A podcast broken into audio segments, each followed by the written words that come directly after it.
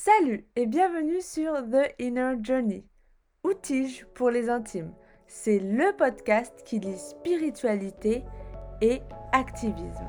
Je m'appelle Amel et je vous amène à la rencontre de femmes spirituelles et badass qui font bouger les choses. Retrouvez également des solo talks où je vous partage mes réflexions et également des méditations guidées.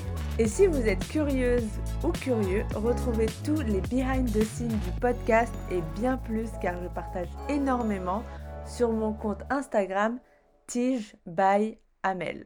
En attendant, je vous laisse avec l'épisode du jour. Bonjour Adèle et bienvenue sur euh, le podcast. Je suis ravie euh, de t'accueillir. Du coup, ben, on s'est déjà rencontrés lors d'une libération énergétique que j'ai faite avec toi. Sauf qu'aujourd'hui, on ne va pas parler de ça. On va parler euh, du cycle menstruel et, des, et, du SPM, syndrome prémenstruel, vu que c'est quelque chose euh, qui te passionne. Voilà. Mais du coup, ben, je te laisse te présenter euh, à toutes celles qui nous écoutent. Bonjour Amel et merci beaucoup pour ton invitation. Euh, oui, c'est vrai que c'est des sujets qui me passionnent depuis, depuis bien longtemps. En fait, euh, tout a commencé, je pense, quand euh, je suis partie en école de naturopathie. Et ça a été une année où je n'ai plus eu mes règles. Donc, j'ai eu une aménorrhée de une année. Et c'est à partir de ce moment-là où je me suis intéressée beaucoup au cycle menstruel, vu que j'en avais plus, en fait.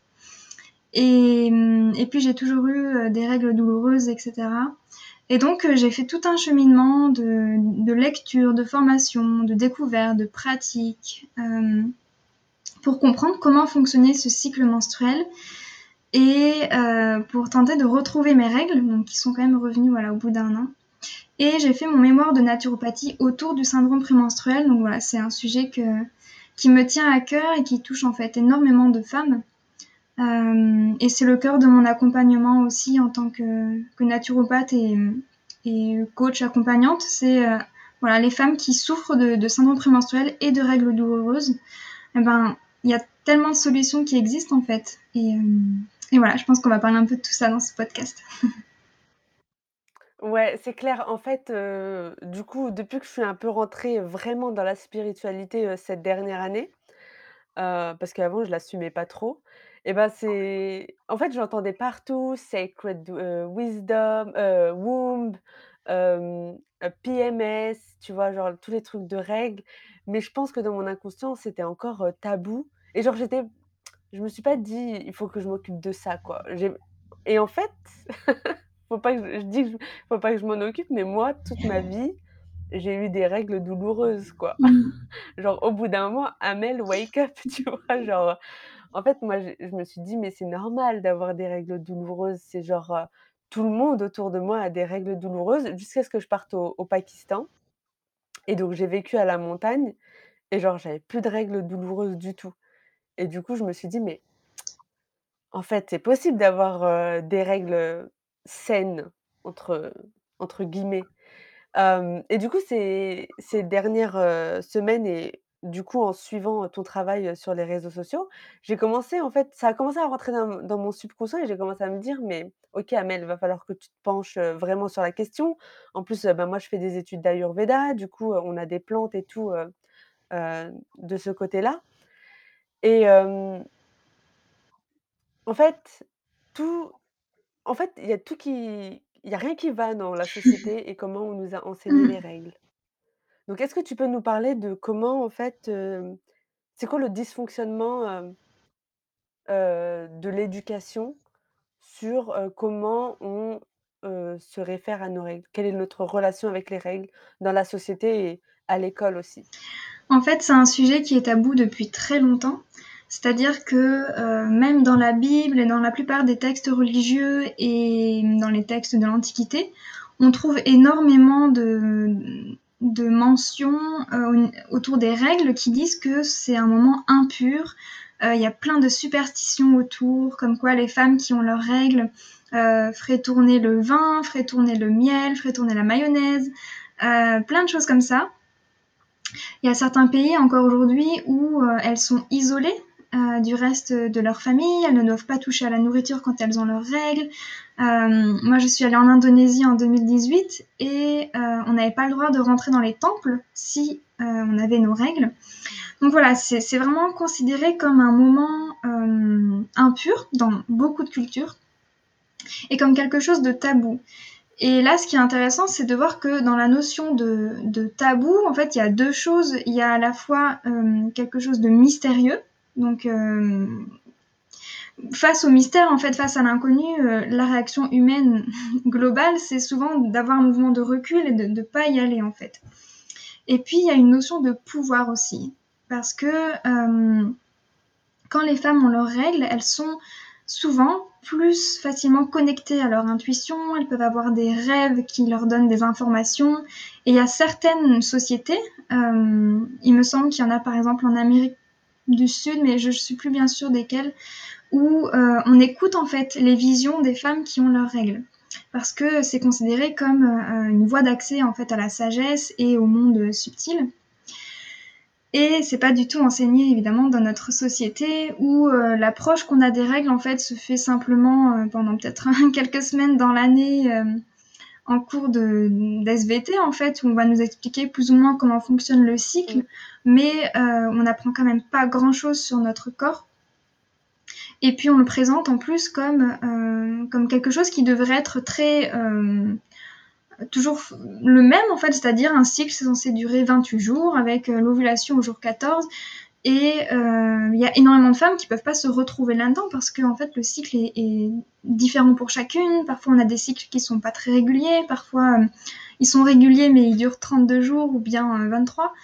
Euh, et du coup voilà, il y a ce manque de connaissances en fait qui fait que euh, eh ben, on n'est plus trop en contact avec notre corps et la deuxième chose aussi, c'est tout ce qu'il y a autour des, euh, protections hygiéniques qu'on peut trouver dans le commerce, ou même des pubs à ce sujet-là, où euh, on voit que on est censé en fait dissimuler ce moment de nos règles et rester tout le temps active. C'est-à-dire que les protections vont nous permettre de continuer à faire du sport, de, euh, de vivre notre vie normalement, comme si elles n'existaient pas en fait. Ce qui fait que quand les règles sont un peu trop abondantes ou un peu trop douloureuses, on est confronté à, quelque chose de compliqué parce qu'en fait, on a nos règles et on est censé vivre avec ça. Et en même temps, on doit faire comme si elles n'étaient pas là et continuer, euh, continuer sur notre lancée euh, quotidienne en fait. Donc c'est compliqué. C'est-à-dire qu'on est dans une société où le fonctionnement doit être linéaire, sauf qu'on est cyclique et que nos règles viennent nous le rappeler chaque mois. Donc, euh... ouais, en même temps, si la société elle est faite pour l'homme blanc. Oui. Euh un homme en surtout. Donc, euh... Une société productiviste ouais. où il faut qu'on soit efficace en fait tout le temps. Sauf que euh, quand on commence à être plus en contact avec notre cycle, on se rend compte que il euh, bah, y a des moments où on est en forme, où on est efficace à faire ce qu'on a à faire, on a le mental pour, et puis il y a des moments où on est plus fatigué, où on a plus besoin de se reposer. Et ça, c'est l'enseignement et toute la richesse en fait de notre cycle qui nous amène à euh, écouter ces moments différents et à faire en fonction. Sauf que c'est compliqué en fait de, de, bah, de, gérer ça en même temps qu'on est dans la vie euh, sociale, quotidienne, professionnelle, etc. Ouais, ouais. Non, c'est quelque chose, euh, moi, qui fait de moins en moins de sens. Avant, euh, mes règles, c'était vraiment quelques jours relous du mois mais ça ne devait pas en fait, m'empêcher, de vivre et en plus, c'est drôle parce que j'avais eu une conversation avec, une fille que j'ai connue il y a longtemps. On s'était reparlé et heu, on parlait des règles et elle me disait: «Ben, c'est normal qu'une femme, elle soit moins payée si elle travaille moins 5 jours par mois» et en fait, genre, ça vient même pas juste des hommes, en fait, les limites. Elles viennent même des femmes également. Elles pensent qu'en fait, heu, genre inconsciemment, elles méritent moins si elles travaillent moins. C'est terrible comme vision.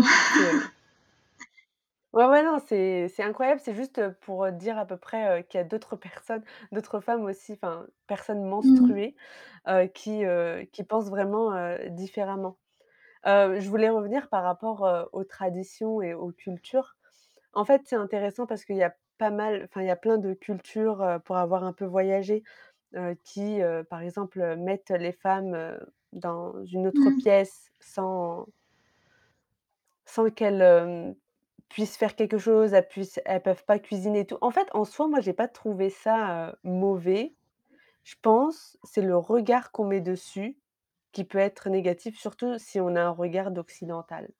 Parce qu'en soi, sur le principe, je me dis: «Bah, c'est cool, genre, si elle peut se reposer, si elle peut se concentrer sur elle-même et tout, ça peut être sympa, quoi» et surtout à ce moment-là.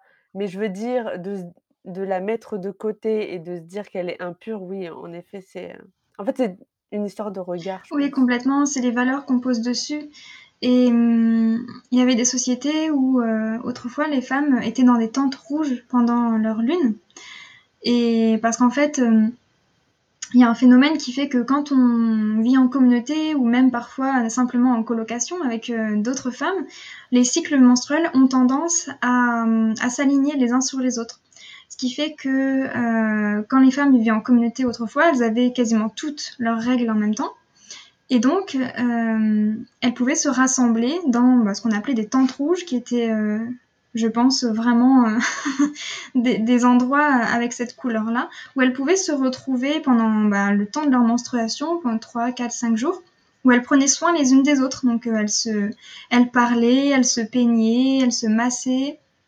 C'était vraiment un temps de repos où elles étaient un peu en dehors de la société et où euh, elles avaient ce temps vraiment dédié en fait, où elles pouvaient, je pense, se, reconnecter à elles-mêmes, euh, être en contact les unes avec les autres. Et, et du coup, je pense que là, ça a vraiment un, intérêt euh, qui est soutenant, qui est nourrissant, qui est reposant.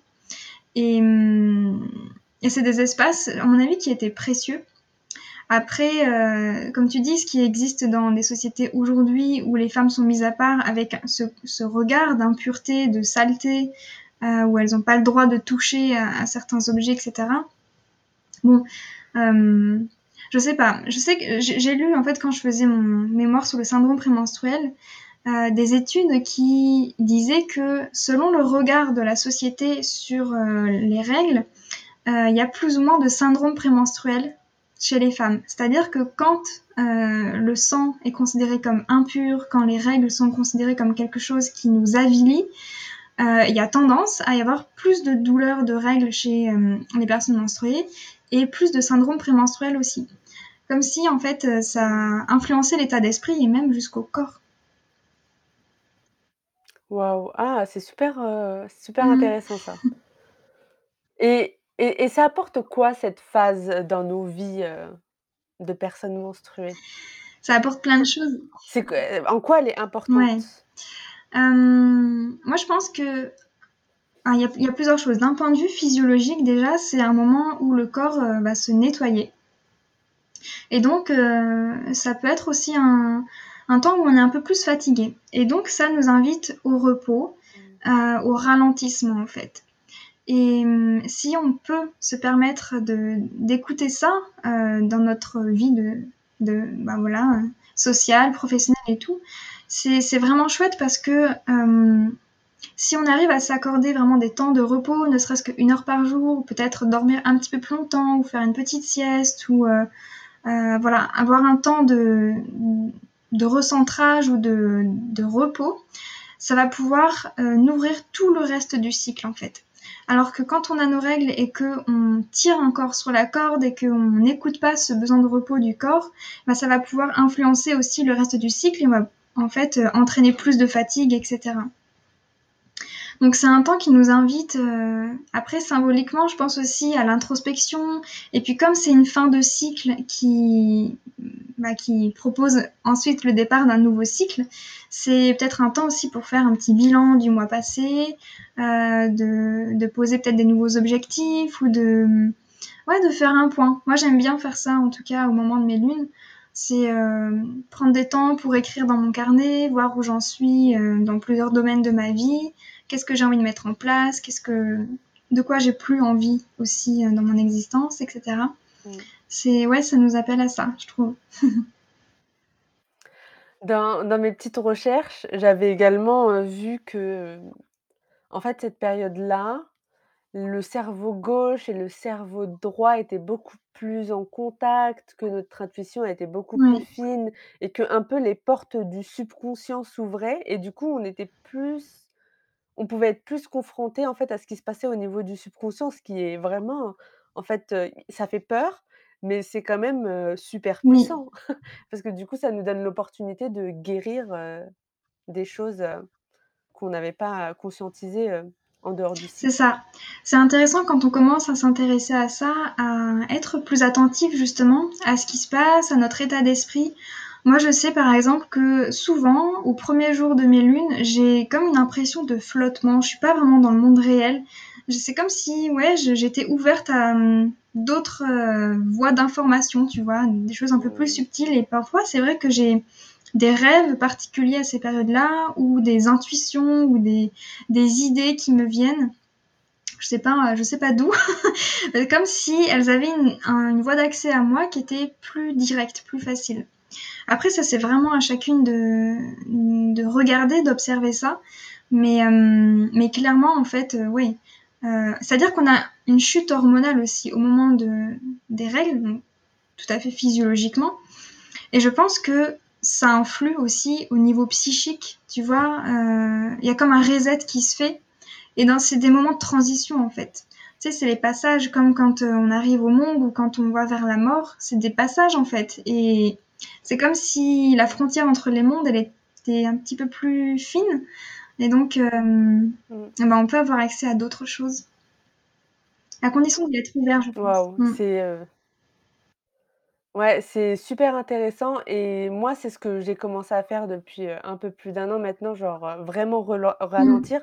Bon, en même temps, je suis à mon compte, je suis auto-entrepreneur donc c'est beaucoup plus, facile, pour, pour moi de de ralentir, quoi. Hem, ce serait cool aussi que tu nous partages, heu, les différentes phases, en fait, heu, du cycle menstruel. Ouais. Comment ça s'organise? Alors, hem, quand on parle au niveau physiologique, on parle de 3 phases, mais hem, moi, je trouve plus intéressant de regarder les phases symboliques. On on peut commencer avec le moment des règles. En fait, le le 1er jour des règles, c'est considéré comme le 1er jour du cycle.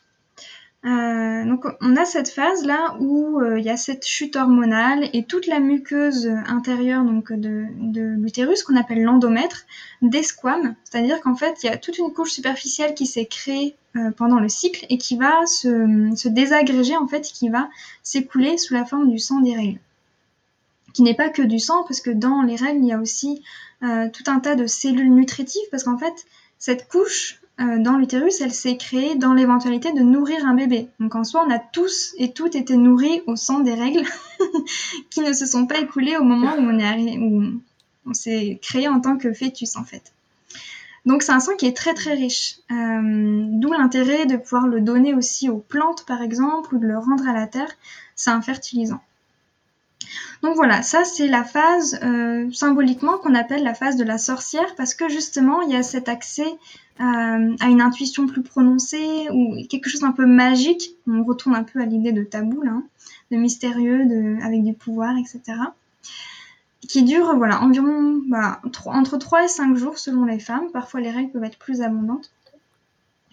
Et petit à petit, donc le nouveau cycle se réenclenche et donc là, il y a tout un jeu hormonal qui se met en place, hem, avec une sécrétion notamment des hormones œstrogènes qui, heu, vont permettre en fait à, plusieurs follicules de mûrir dans l'ovule. Donc c'est-à-dire que, heu, c'est dans l'ovaire, pardon. En fait, c'est comme des mini ovules tout petits qui vont commencer à maturer petit à petit et tous ces follicules, heu, sécrètent eux aussi des œstrogènes. Donc en fait, c'est c'est pas du tout une compétition entre eux, c'est plus qu'ils se stimulent les uns les autres dans l'idée qu'il y en ait un qui arrive à maturation et ce follicule qui arrive à maturation au moment de l'ovulation donc, et ben, c'est l'ovule.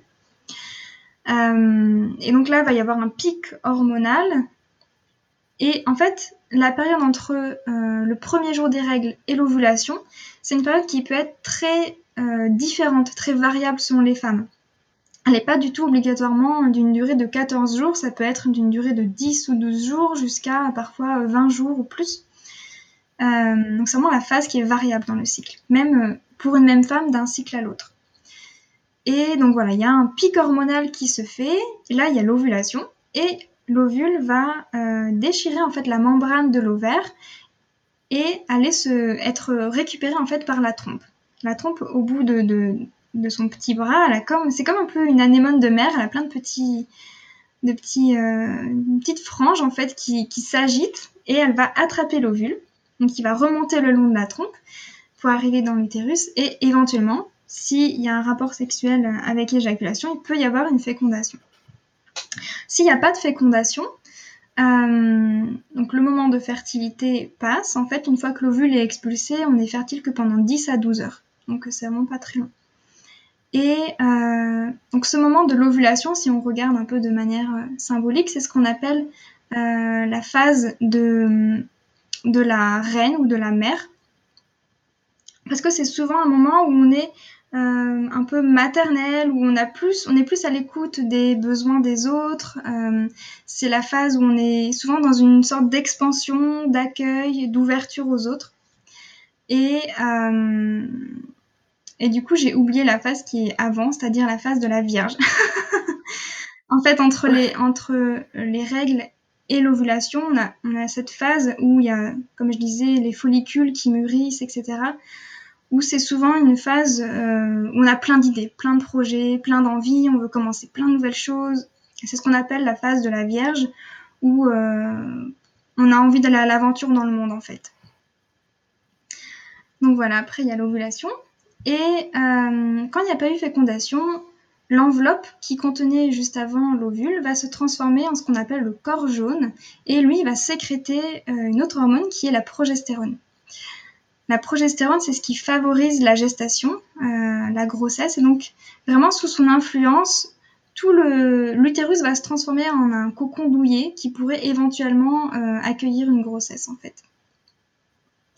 Et, euh, donc voilà, l'utérus pendant ce temps-là crée sa muqueuse, donc l'endomètre hein, dont je parlais tout à l'heure, qui s'épaissit, qui se gorge d'éléments nutritifs, de sang, etc. Et petit à petit, on s'achemine vers le moment où va y avoir de nouveau la chute hormonale. Et ça, c'est la période donc euh, prémenstruelle, juste avant les règles, qu'on appelle la phase de l'enchanteresse, qui est une phase parfois un petit peu, euh, un peu brouillonne, où on peut avoir des émotions qui sont vives, euh, parfois des sautes d'humeur, parfois ça peut être aussi une phase très créative. Je sais que dans mon cas, c'est souvent un moment où je, où toutes les idées que j'ai eues dans la phase euh, juste avant l'ovulation, bah, je les mets en pratique. Je commence à, écrire, à dessiner. Voilà, je, suis vraiment plus créative. Et, euh, et, selon si on vit un syndrome prémenstruel ou pas, eh ben, ça peut être une phase qui est euh, compliquée à vivre. Parce que parfois, il peut y avoir des symptômes, des douleurs, mmh. des gonflements dans les seins, dans le bas-ventre, etc. Et souvent, quand les règles arrivent, il y a un soulagement de tous ces symptômes-là. Euh, donc voilà, à peu près les quatre phases du cycle. Waouh, c'est super intéressant et il y, a à peu près euh, la même chose euh, en Ayurveda, mais en fonction des doshas. Et j'étais en train de me dire, qu'est-ce qui fait qu'aujourd'hui, beaucoup de femmes, enfin beaucoup de personnes menstruées, je vais y arriver, vivent des règles douloureuses ou difficiles? Mmh. Il y a plein de choses différentes en fait. Euh, il y a le fait que, en fait, tout simplement, parfois, il y a, des petits décalages qui se font au niveau du bassin. Euh, dans l'utérus, en fait, il y a plein de ligaments au niveau du petit bassin qui soutiennent l'utérus. Et euh, il peut très facilement y avoir des petites inflammations, des petits dérèglements, en fait, au niveau anatomique. Et du coup, il suffit d'une petite séance d'ostéopathie pour euh, apaiser les douleurs. Parfois, c'est juste ça. Parfois, il peut y avoir aussi des inflammations chroniques. En fait, il faut savoir que les règles, c'est un moment inflammatoire puisque euh, il y a tous les petits vaisseaux qui se sont créés au niveau de la muqueuse s'éclate pour euh, que la muqueuse desquame et qu'on ait nos règles. Donc ça, ça crée comme un, un, processus inflammatoire. Et donc si ça, ça vient par-dessus une inflammation chronique qui est déjà présente au niveau euh, digestif et du bassin, et eh ben ça, ça va euh, vraiment provoquer des douleurs qui peuvent être assez importantes. et du coup, cette inflammation chronique, elle peut être ben, présente pour plein de raisons différentes. L'alimentation qui n'est pas adaptée, euh, bon, typiquement, c'est beaucoup de produits laitiers, de viande rouge, de céréales raffinées, par exemple. Euh, il y a tout un tas d'autres raisons pour lesquelles on peut être en inflammation, hein, qui sont pas que euh, alimentaires aussi. et puis, au moment des règles, l'utérus se contracte en fait. C'est un, c'est, un muscle, donc pour qu'il y ait ces petits vaisseaux qui éclatent, il faut que l'utérus voilà, fasse ce mouvement de contraction et parfois, euh, ça peut être trop violent et du coup tirer justement sur des ligaments là aussi et créer des douleurs qui peuvent être euh, vraiment puissantes et aller jusque dans le bas du dos, dans les jambes, dans les cuisses, etc. Euh, et puis il peut y avoir aussi au niveau du bassin ce qu'on appelle des stases, c'est-à-dire une, stagnation en fait des fluides, des liquides, de l'énergie en fait, le bassin, c'est vraiment comme un, carrefour circulatoire. C'est-à-dire que c'est un espace qui a besoin d'être euh, mis en mouvement et que tout euh, circule fluidement à l'intérieur, en fait. Et donc, si...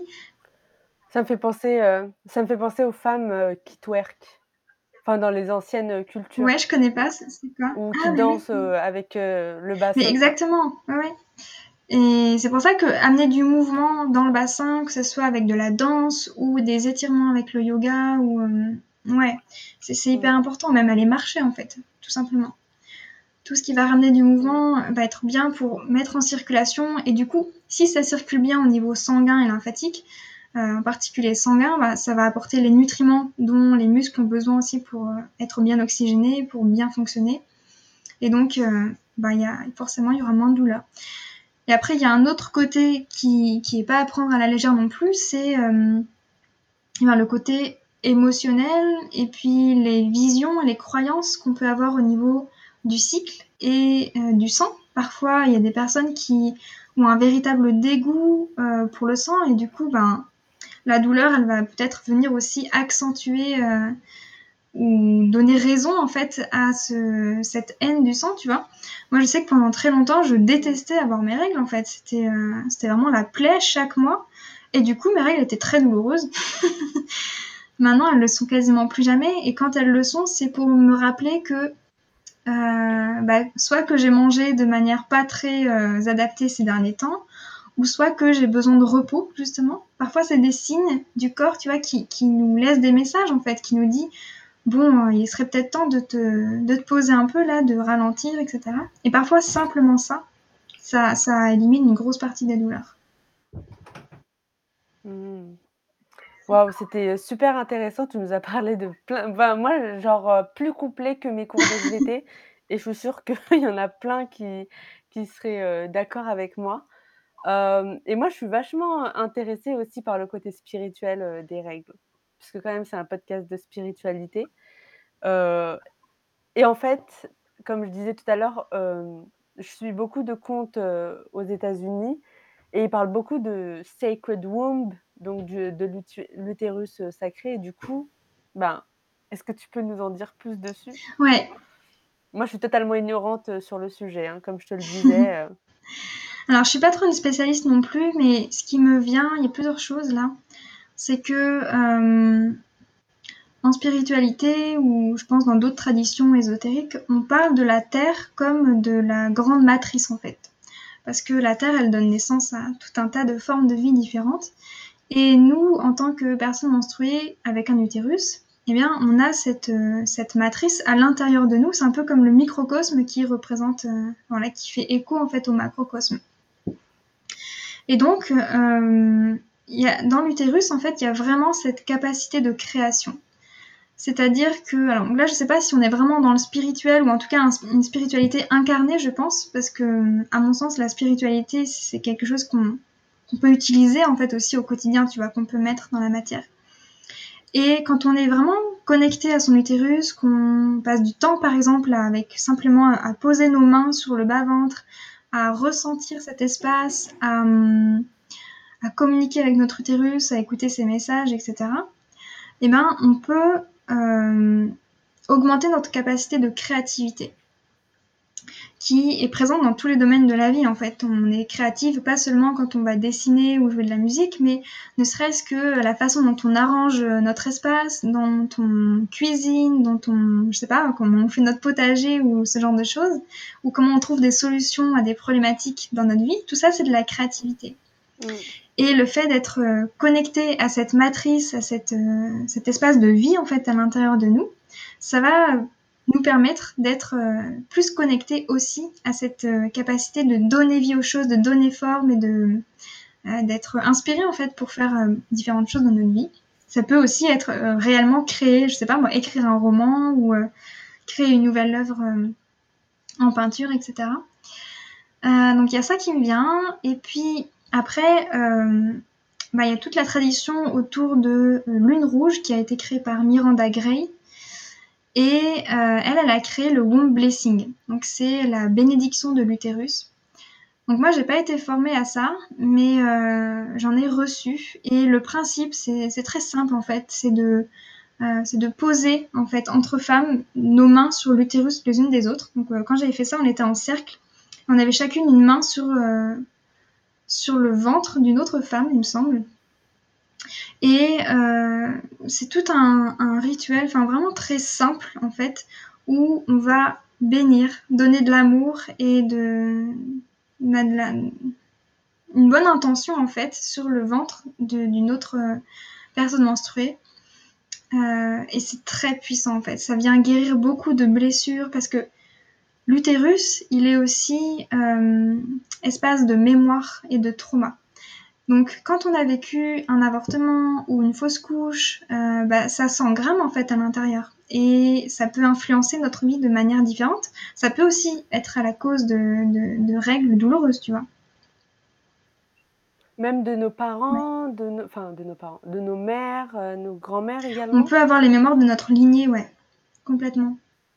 Et ça, c'est des choses qu'on peut euh, libérer si on en ressent le besoin. Mm. Donc ça veut dire si on a une grand-mère euh, qui a avorté ou qui a fait plusieurs fausses couches, elle a pu en fait euh, nous transmettre. Au niveau cellulaire, ouais. Après, chacune le vit différemment et selon les circonstances de vie, ça peut être réactivé ou non, tu vois. C'est vraiment en fonction du cheminement de, chaque personne.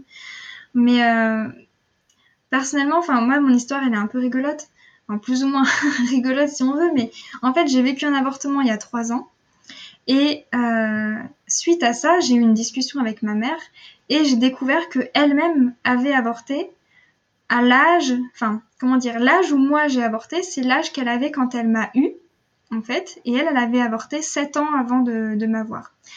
Mais si j'avais pas vécu ça, en fait, je crois que je l'aurais jamais su, tu vois. Et c'est comme s'il y avait eu besoin de cet événement-là pour comprendre et pour nettoyer ça, en fait, cette, mémoire qu'il y avait euh, de ma mère. Et, euh, et puis nettoyer, enfin, nettoyer plein de choses, en fait. Et donc, euh, et donc le fait de, libérer, de nettoyer, de, enfin, de libérer la parole, surtout, ça peut éviter parfois de, revivre un événement qui va, en fait, venir donner de la clarté sur quelque chose, tu vois. Moi, je pense que si, si j'avais connu toute l'histoire de ma mère, j'avais su qu'elle avait vécu un avortement, etc., c'est pas du tout certain que moi j'aurais vécu un avortement, tu vois. Hmm.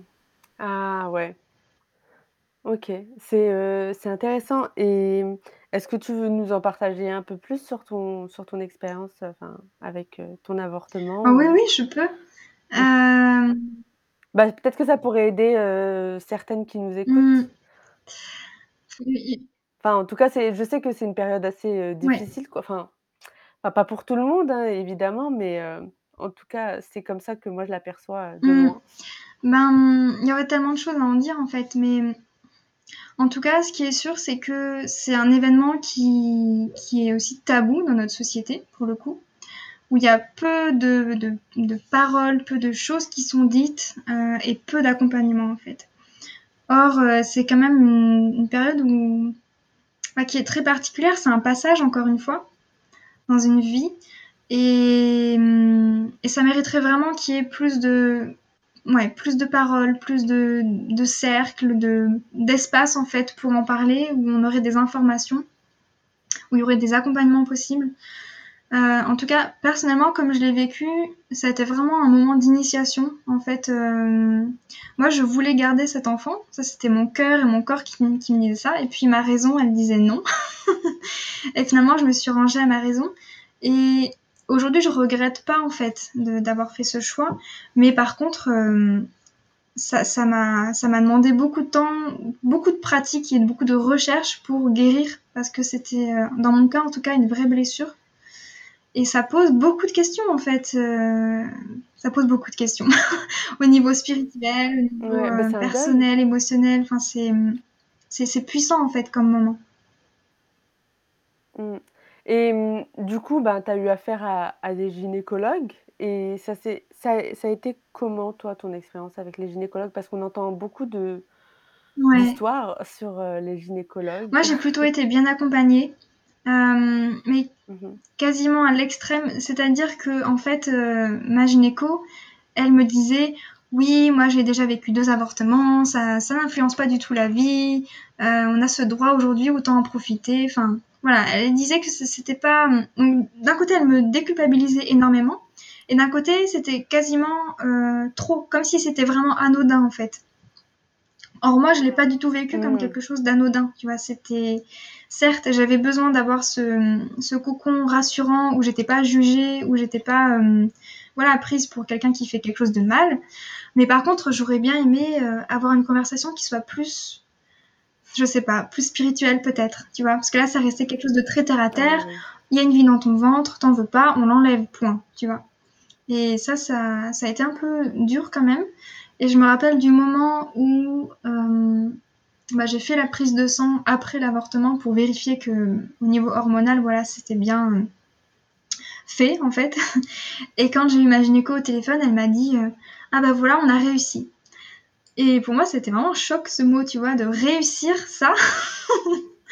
Mm. Donc euh, c'est violent. Ouais, c'est, enfin pour moi, c'était pas une réussite du tout, tu vois. C'était, enfin j'étais dans un moment très compliqué en fait. Et j'aurais voulu avoir un autre accompagnement que, que ça. J'aurais eu besoin d'autres mots, je pense. Mais en tout cas, j'ai pas été jugée mal, ça c'est sûr. Moi, ça me fait penser. Euh, bon, du coup, moi, j'ai pas vécu euh, d'avortement et ni de, de grossesse. Et, et, du coup, ben, en me documentant doucement sur le sujet, hein, c'est pas le truc numéro un que je recherche, mais je me dis, waouh, il y a faut faire attention à par qui on est suivi parce que déjà moi j'ai très j'ai de moins en moins confiance en les mmh. médecins. Disons que je leur donne pas une confiance aveugle parce que pour moi ce sont des êtres humains avant tout avec leur ego et j'ai l'impression que ta, ta gynécologue t'a parlé en fonction de ça de son expérience à elle. Oui. Et non pas en fonction de ton être à toi. Enfin ton être quoi. Ah, et du coup, enfin, c'est vrai que le monde de la gynécologie et tout, euh, ça fait un peu peur. On entend quand même des histoires assez, euh, euh, choquantes mmh. et surtout comment, enfin, ils peuvent traiter, les femmes et lors d'un accouchement, quoi. Genre, c'est limite, les femmes, elles sont à la chaîne. genre, c'est mécanique. C'est même pas une expérience, incroyable pour, les mmh. mamans, quoi. Est-ce que toi, ça t'est arrivé d'accompagner des femmes, euh, qui étaient enceintes ou? Non, pas encore et mais il y a toute une période où j'ai voulu, en fait, me former pour devenir sage-femme. Moi, ce qui m'intéresserait, c'est d'être sage-femme, pas dans ce système et pas avec cette formation-là, mais vraiment toutes les traditions, en fait, qu'on peut trouver en Amérique latine, tu vois? Ça, m'aurait vraiment plu ou même d'être doula, euh. OK. Ouais. Et pourquoi? Alors, je t'entends plus très bien là. Ah, je t'ai dit pourquoi. Pourquoi, c'est ça? Ouais, pourquoi euh, ça t'intéresse Ah, pourquoi ça euh, m'intéresse? Hum, Je sais pas, je trouve ça absolument fascinant. Euh, bah, justement, c'est encore une fois un passage, la naissance. Et c'est tout un processus de transformation incroyable aussi, une grossesse. Et, et, et à chaque fois que je me pose la question sur comment on pourrait changer cette société, qu'est-ce qui a changé à la base? Alors oui, il y a l'éducation, etc. Mais à la toute base, il y a comment on vient au monde, je pense. Comment on est porté dans le ventre de notre mère et comment on vient au monde. Et hum, quand on regarde le fait de naître dans un environnement qui est très médicalisé, où il y a beaucoup de lumière, beaucoup de métal, beaucoup de gens qui passent, qui, enfin, je veux dire, parfois il peut y avoir euh, euh, 10, euh, je sais plus comment on appelle ça, des apprentis médecins, des internes, voilà, qui viennent euh, tâter le col de la, de la femme qui est en train d'accoucher. Enfin, je veux dire, euh, le vagin d'une femme devient une autoroute, quoi, où chacun peut venir tranquillement mettre ses doigts, etc. Enfin voilà, c'est très particulier. Et je veux dire, venir au monde dans un environnement comme ça, euh, je me demande à quel point ça influence en fait euh, les, les, êtres humains qu'on devient au, au, cours de notre vie, tu vois, par rapport à, au, au, fait de venir euh, au monde dans un environnement qui est, euh, je sais pas, euh, plus cocon, plus intime, plus choisi, avec des lumières tamisées, avec, euh, je sais pas, une musique douce, ouais. ce genre de choses. Enfin, quand on pense à comment toutes les choses nous influencent dans notre vie, en particulier quand on est tout petit, euh, je, je, me dis que la façon dont on vient au monde a vraiment une importance, en fait. Et j'aimerais bien contribuer un ouais. jour à, à ça. Donc voilà. Génial. Euh, bah moi, ça me rappelle que l'astrologue m'avait demandé, l'astrologue védique m'avait demandé euh, si l'accouchement euh, de ma mère pour moi, euh, c'était bien passé ou pas. Donc, j'imagine que oui, ça a une, une importance, quoi. Bah, c'est un événement un peu traumatique déjà, de passer de la sécurité dans ben, dans l'utérus mmh. de sa mère à au monde, quoi. à ce qu'il y a aujourd'hui. Ouais, ouais, c'est hyper fascinant et il ouais. y a un livre que j'aimerais bien lire, heu, qui parle de, heu, bah, de comment en fait euh, l'accouchement de notre mère, de quand on est venu au monde, euh, peut nous influencer de différentes manières. Et par exemple, si on est né avec des forceps, si il y a eu un déclenchement et que du coup, euh, parce qu'on n'arrivait pas et qu'on était trop tard, ou si on est prématuré, parfois c'est rigolo, mais ça peut influencer le fait, euh, tu vois, les personnes qui sont toujours en avance, parfois c'est des, des, personnes qui sont nées prématurées ou un tout petit peu euh, avant le terme, ou alors quand on est justement tout le temps en retard, ça peut être parce que, enfin, ça peut être en lien éventuellement avec le fait qu'on est arrivé au monde euh, quelques jours après la date du terme. Enfin, il y a tout un tas de choses comme ça, tu vois, symboliques qui sont euh, trop wow. fascinantes, je trouve. Waouh, c'est fascinant. Ouais. il y a tellement à savoir. Ouais. euh, J'aimerais bien aussi, euh, tu vois, genre on parlait en fait de la société et du fait qu'à l'école, euh, enfin, on traite euh, les règles comme un événement biologique lambda. Mmh. Euh, moi, c'est aussi le sujet des, de la pilule qui, qui m'intéresse. Euh, donc, je prends pas du tout la pilule et franchement, je suis bien contente euh, depuis que j'ai découvert à quel point c'était pas forcément bon pour la santé. Mmh. qu'est-ce que qu'est-ce que t'en penses, toi? Parce que il y a, enfin, je veux dire surtout d'un point de vue émotionnel, quoi. Ça nous coupe vachement nos émotions et les émotions, c'est quand même le langage de l'âme. Mmh. Euh, ouais, là encore, il y aurait beaucoup à dire, je pense. Je... À mon sens, la problématique de la pilule, elle tient surtout de la façon dont elle a été généralisée et, et comment elle est devenue anodine en fait. On la donne pour un oui, pour un non. On la donne si on a un peu trop d'acné. On va pas regarder euh, qu'est-ce que la personne mange ou quel est son état d'esprit, son état émotionnel ou enfin voilà. On va donner la pilule. Et euh, Sauf que c'est pas si anodin que ça, en fait, c'est vraiment un médicament. Enfin, voilà, c'est rempli de d'hormones de synthèse, de, de, molécules chimiques en fait qui agissent sur notre corps. Et donc, euh, et donc, je pense qu'il y a un manque fondamental d'information. C'est-à-dire qu'on donne pas vraiment le choix. Euh, moi, je me rappelle quand euh, j'avais 16 ans, j'ai eu mon premier copain, ma mère m'a emmené chez la gynéco, hop, pilule. Et elle m'a jamais expliqué comment ça fonctionnait, quels étaient l'intérêt, quels étaient euh, les effets secondaires, les risques, etc. C'est seulement quand je suis partie en naturopathie que j'ai commencé à, me renseigner, à découvrir ben, tous le, le, les dessous en fait, et que j'ai décidé d'arrêter. Mais pour moi, le problème principal avec la pilule, c'est que euh, elle nous déresponsabilise et elle nous déconnecte de notre corps. C'est-à-dire que quand on prend un petit cachet extérieur comme ça pour euh, gérer notre fertilité ou prendre euh, ou voilà limiter de l'acné, etc. Eh ben, on ne prend pas la responsabilité d'aller regarder bah, comment fonctionne notre corps, quels sont ses besoins, comment on peut prendre soin de lui en fait, et comment fonctionne sa fertilité, etc. Tu vois. Et, et moi, ce qui m'a vraiment plu en fait, quand j'ai arrêté la pilule et quand je me suis intéressée au cycle, c'est de justement euh, venir en observatrice curieuse et de, bah, de regarder mais comment fonctionne mon corps, quels sont euh, qu'est-ce qui est fait comme sécrétion, quelles sont les émotions qui me traversent, quelles sont mes énergies, euh, etc. Et, et, du coup, ça aide beaucoup, par exemple, pour ça, d'avoir un journal où on va noter en fait tous les petits signes qu'on qu'on remarque jour après jour pour euh, bah, découvrir comment fonctionne cette fameuse cyclicité, que ce soit au niveau du cycle menstruel, mais aussi au niveau de nos rêves, de nos émotions, euh, de nos ressentis physiques, etc. Et, euh, et ouais, je, trouve que la pilule, elle, nous, elle, nous, met en fait dans une chape qui nous coupe un petit peu du reste, que ce soit au niveau libido ou au niveau émotionnel, effectivement. Et, et moi, je suis vraiment pour la connexion et la connaissance vraiment intime de notre corps. Ouais. Donc forcément, je ne fais pas la promotion de la pilule, non. Ouais. Et tu vois, genre, euh, moi, il y a, y a, plein de gens que des femmes que je suis sur les réseaux sociaux qui parfois genre prennent la pilule juste pour ne plus avoir leurs règles pendant un petit moment quoi. Parce qu'elles vont à la plage, ah parce oui. que bon ça arrive au, au, au mauvais moment. Et du coup c'est tellement symptomatique de la déconnexion qu'on a de, no, de, notre corps. Enfin, ouais. C'est assez incroyable. Et en plus, enfin, il y a tellement de problèmes. Euh, ne serait-ce que, enfin, la pilule déjà, il y a eu plein de de scandales Mmh. sanitaires par rapport à ça et on entend de plus en plus parler par rapport aux, aux protections hygiéniques qui ne sont pas non plus euh, très bonnes quoi. Moi je sais Ouais. qu'au Pakistan, genre au nord du Pakistan, c'est un village, genre elles mettent pas de protection hygiénique et pourtant c'est disponible. hein.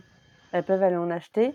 Bon, je pense qu'il y a une notion de prix parce que Ouais. ça peut ne pas être donné, mais elles utilisent du papier, Mmh. des- du sopalin quoi. Ouais. Genre, euh, voilà. Et Bah elles ouais. boivent du lait. Elles boivent du lait et, et j'ai découvert, bon, elles, c'est vraiment du vrai lait parce qu'elles ont une Ouais. vache juste à côté. Et le lait, en fait, c'est un goût sucré en Ayurveda et c'est très bon pour, euh, pour les règles. Parce que les règles, c'est considéré comme vata, la phase vata et, Mmh. et le sucré apaise vata. Donc, euh, beaucoup de douleur égale euh, beaucoup de vata, en général. D'accord. Ah, c'est intéressant. Voilà. Est-ce que tu veux ajouter quelque chose par rapport aux, aux protections hygiéniques, Mmh. de ce que tu as appris euh? Ouais. Euh, bah, alors après, c'est vrai que maintenant on sait qu'il y a énormément de produits toxiques qui sont utilisés dedans. Donc euh, bon. Après, il s'agit pas non plus de. Enfin, il s'agit de mettre de la conscience sur ce qu'on fait en fait et de faire des choix éclairés. C'est-à-dire que si Ouais. on sait que c'est ce qui nous convient mieux, etc., bon bah voilà, on, on fait ce qu'on a envie. Après, c'est bien de connaître aussi ce qui existe d'autres. Moi, je sais que bah, voilà, j'utilise la cup depuis un certain temps, des culottes menstruelles aussi, et je trouve ça vraiment génial. Enfin, moi, ça m'a révolutionné ma vie, Mm. vraiment. Et là, je D'ailleurs, tu as une marque à proposer? Alors, moi, j'utilise Fempo, F-E-M-P-O, Fempo. pour euh, Feminine Power. Fempo, j'aime bien. Après, j'ai j'ai jamais testé autre chose, et je sais qu'il y en a d'autres qui sont, qui sont très bien aussi, mais je les connais pas. Bah moi, En j'ai tout cas, moi, je testé suis une contente. marque et j'ai pas du tout aimé. C'était vraiment une grosse arnaque. Je me Ok. rappelle plus du nom. Mais ok, Fempo, euh, je tenterai. Ouais, c'est vraiment bien. Et la dernière chose, oui, c'est que je m'intéresse beaucoup au flux instinctif libre. Et ça, en Mm. termes de reprise de pouvoir aussi, c'est absolument génial parce que l'idée, c'est de pouvoir ressentir les moments où, où on saigne. Parce qu'en fait, quand on a nos règles, on saigne pas en continu. C'est des moments où, comme Mm. l'utérus se contracte, hop, il y a un saignement. Mais ça peut être euh, différé sur plusieurs heures, en fait. Et l'idée, c'est d'acquérir en fait une, une sensibilité à ces moments-là. Et quand on sent que le sang vient, eh bien aller aux toilettes ou aller, euh, enfin voilà, mettre ça dans un pot pour euh, récupérer et donner après aux plantes selon ce qu'on a envie de faire. Et du coup, en fait, on arrive à maîtriser complètement le, ce flux sanguin et à ne plus avoir besoin de, de protection.